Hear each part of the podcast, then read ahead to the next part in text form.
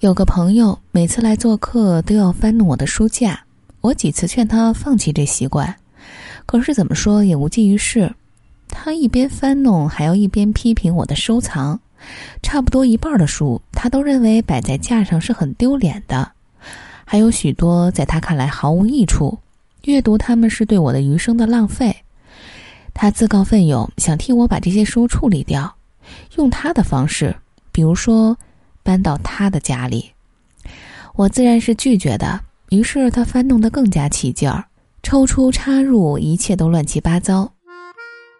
有一天，他突然停下手，似乎是在盯着什么。他小心翼翼的从架上取出个东西，转过身问我：“这是什么？”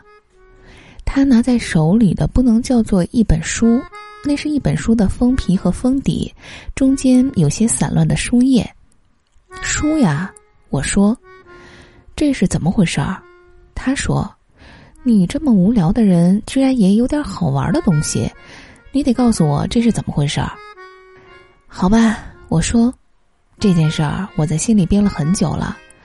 我把他按到椅子上，给他讲下面的故事。有一年冬天，我被雪困在了山顶的小屋里。真的？朋友惊讶的说：“就当是真的吧。”我说，前因后果与我要讲的事儿没关系，不必多费口舌。总之，那年春节之后，我一个人在小房子里住了三个月，大雪封住了道路，没有办法离开，也没有人前来探望。粮食是充足的，蜡烛是充足的，还有一大包烟丝，所以我没有什么怨言，安安静静的等待着积雪消融。每天早睡早起，用一只铁皮炉子烹调。我学会了煮玉米粥，学会了用大木盆捉鸟，我还吃掉了许多只漂亮的鸟。我还读书，屋子的前主人留下了满满一架子书，他的口味很好，至少有一半书我读的是津津有味。另外一半书，如果不是发生了后面的事儿，我想我也会读完。我认为每一个人都应该有这样的机会，不得不与书为伴。从烦躁到安静，仔细体会每一本书的意义。以前我以为最好的机会是住监狱，在小屋中住了不到一个月，我就明白过来，自由人也可以全心全意的读书。在夜里，有时我被雪光惊醒，等明白过来，就点燃蜡烛，抓起入睡前读的那本，继续阅读。那是一天中最美好的时光。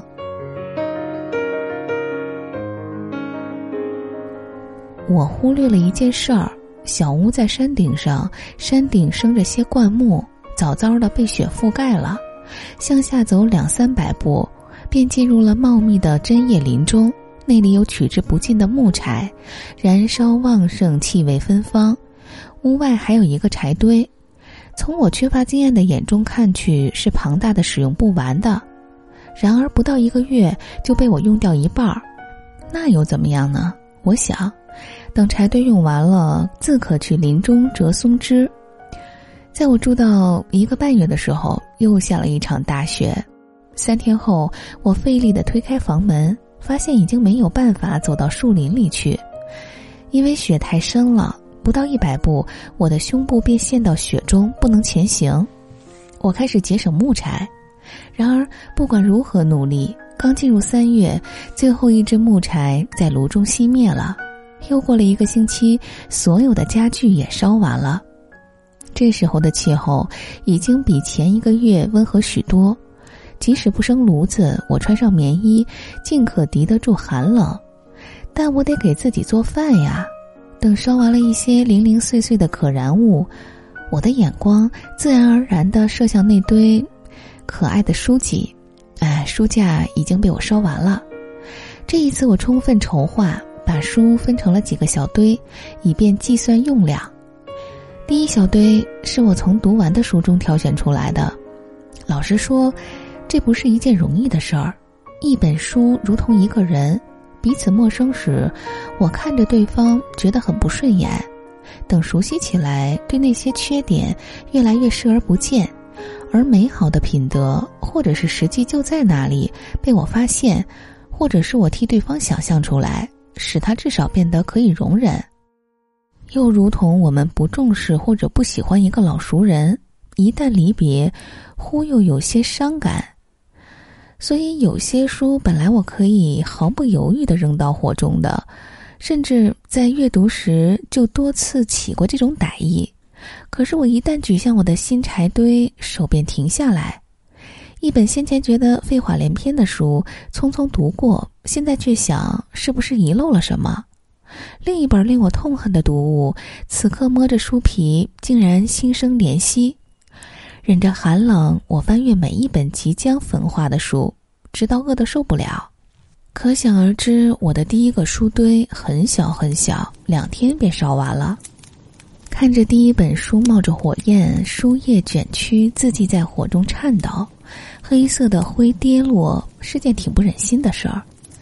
不过我很快就能不动声色了。很有经验的把一本书，不管是狱中书简，还是弗里先生文集，书脊朝上竖着投入炉中。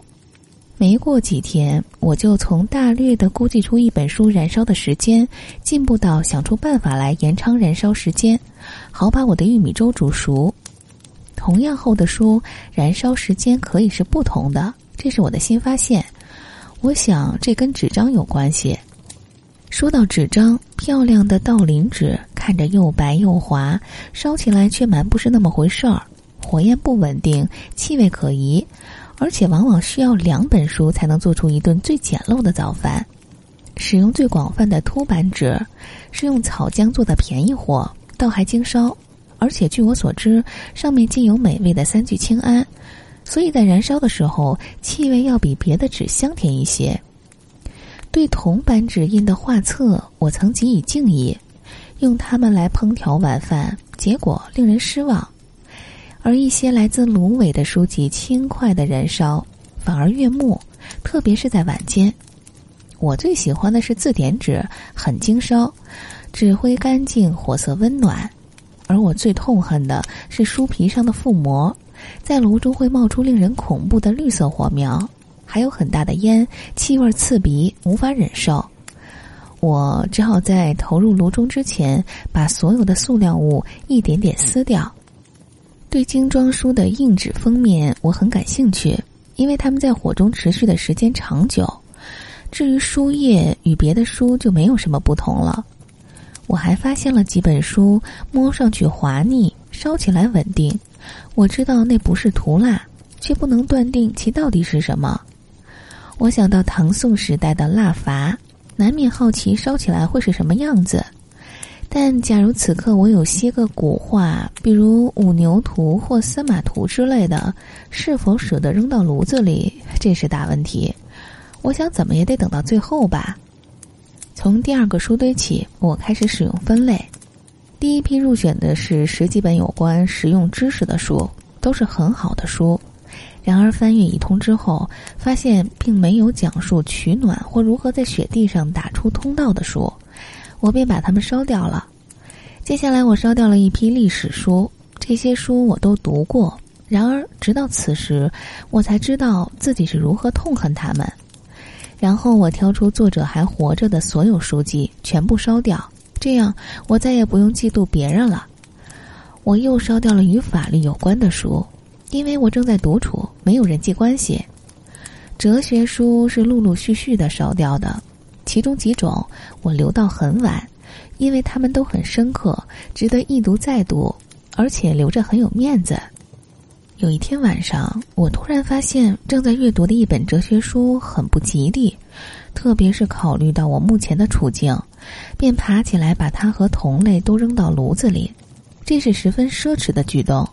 因为我在此时并不需要做饭，为了减少浪费，我在炉边烤了一些玉米粒儿，嚼着香脆的玉米，借着柏拉图的智慧闪光，我愉快的阅读一本诗集，过了很温暖的一个晚上。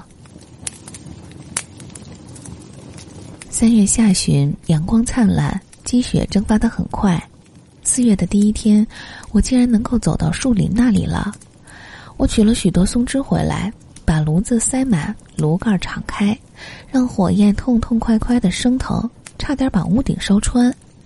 可惜的是，所有的书都被我烧掉了，除了一本《追忆似水年华》的第一卷。这书我在家里也有一套，却没有读。这一次，我和自己打了个赌，一定要把它读完。我不想输，便使劲儿的读它。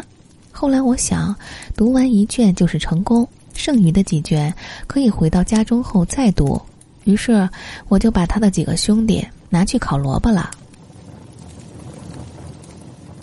在只有这一本书的几天里，我暂时放弃了读书的习惯，因为外面景色美丽，气候温和，正是散步的好时光。清明节那天，我极其偶然的又发现了一本书，不知什么时候掉在哪里，躲过了被火烧的命运。这是一本薄薄的侦探小说。书名我想还是不要提了，里边的故事，总之是和谋杀有关，也不必介绍。重要的是这本书我没有读过。有了这本书，我便把《追忆似水年华》扔到炉子里了。看着升起火苗，我慢慢的想，这是有点奇怪的事儿，因为我有许多松枝，没有必要再把书扔到炉子里。好吧，我对自己说，这是我烧掉的最后一本书。我可不要带着这习惯下山。烧掉最后一卷的《追忆似水年华》是令我后悔的事儿，因为这天晚上我把那侦探小说读到高兴时，伸手去卷烟，结果发现我的卷烟纸已经用完了，一张也没有了。于是我只好，是的，只好从侦探小说上撕纸。这本书，正如现在的许多书籍，天头地角都十分狭窄。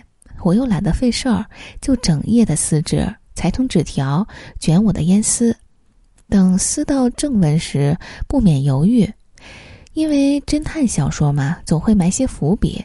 我又喜欢边读边琢磨，经常要回访前面的内容，便捡我认为不太像埋着什么东西的地方撕去。我抽烟很多，特别是停下来琢磨案情的时候，这样下来一天要撕掉好几页儿。这本书只有两百页厚，我可以用一个来小时便把它读完。但我只有这一本书了，于是强忍着每天只读十几页。读到还剩三四十页的时候，我认为我已经把案子破掉了。死者手背的伤口形状应该来自鞋底的特殊花纹。是凶手踩出来的，而前面什么地方曾经提到有个人的新鞋，找到那个人便找到了凶手。那个人是谁来着？我往前翻，发现我已经把那几页撕掉了，卷烟了，抽掉了。我差点发疯。要知道，谁破了这个案子，有一大笔奖金呢？我越想越生气，使劲的抽烟，又撕掉了许多书页。我压住痛悔，耐心的把侦探小说读完了。凶手不是按照我的推断发现的，而有另外的线索。嗨，这根本就是个愚蠢的故事呀！我大声说。我下了山，积雪消融，道路露出已经两天了。不管怎么想，这本被我撕得只剩几十页的侦探小说，我还是把它带下了山，带到家中，放进书架，算是一种纪念。听完故事，我的朋友想了一会儿，说：“我不知道萝卜还可以烤着吃，真的吗？”“真的，美味极了。”我客客气气的把朋友送到了门口。回屋之后，把侦探小说放回书架，一个显眼的地方。我没有告诉我的朋友，这个故事根本就是我瞎编的。我从来都没有被困在什么小屋中。我从来没有烧过书，我从来没有烤过萝卜。he was afraid to come out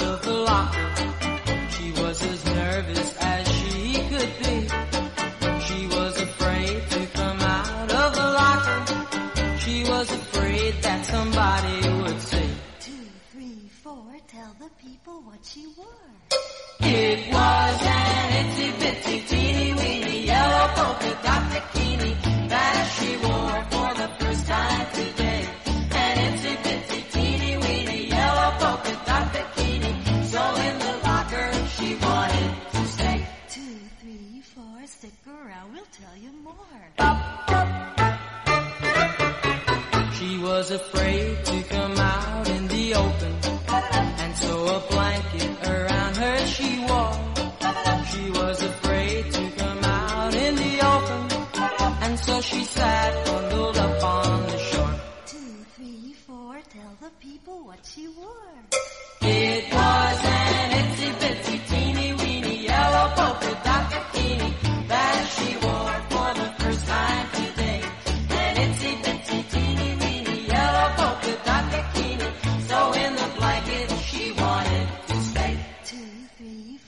stick around, we'll tell you more.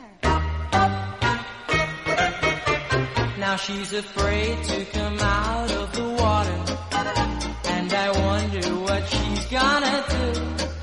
Now she's afraid to come out of the water. And the poor little girl's turning blue. Two, three, four, tell the people what she wore. It was an itsy bitsy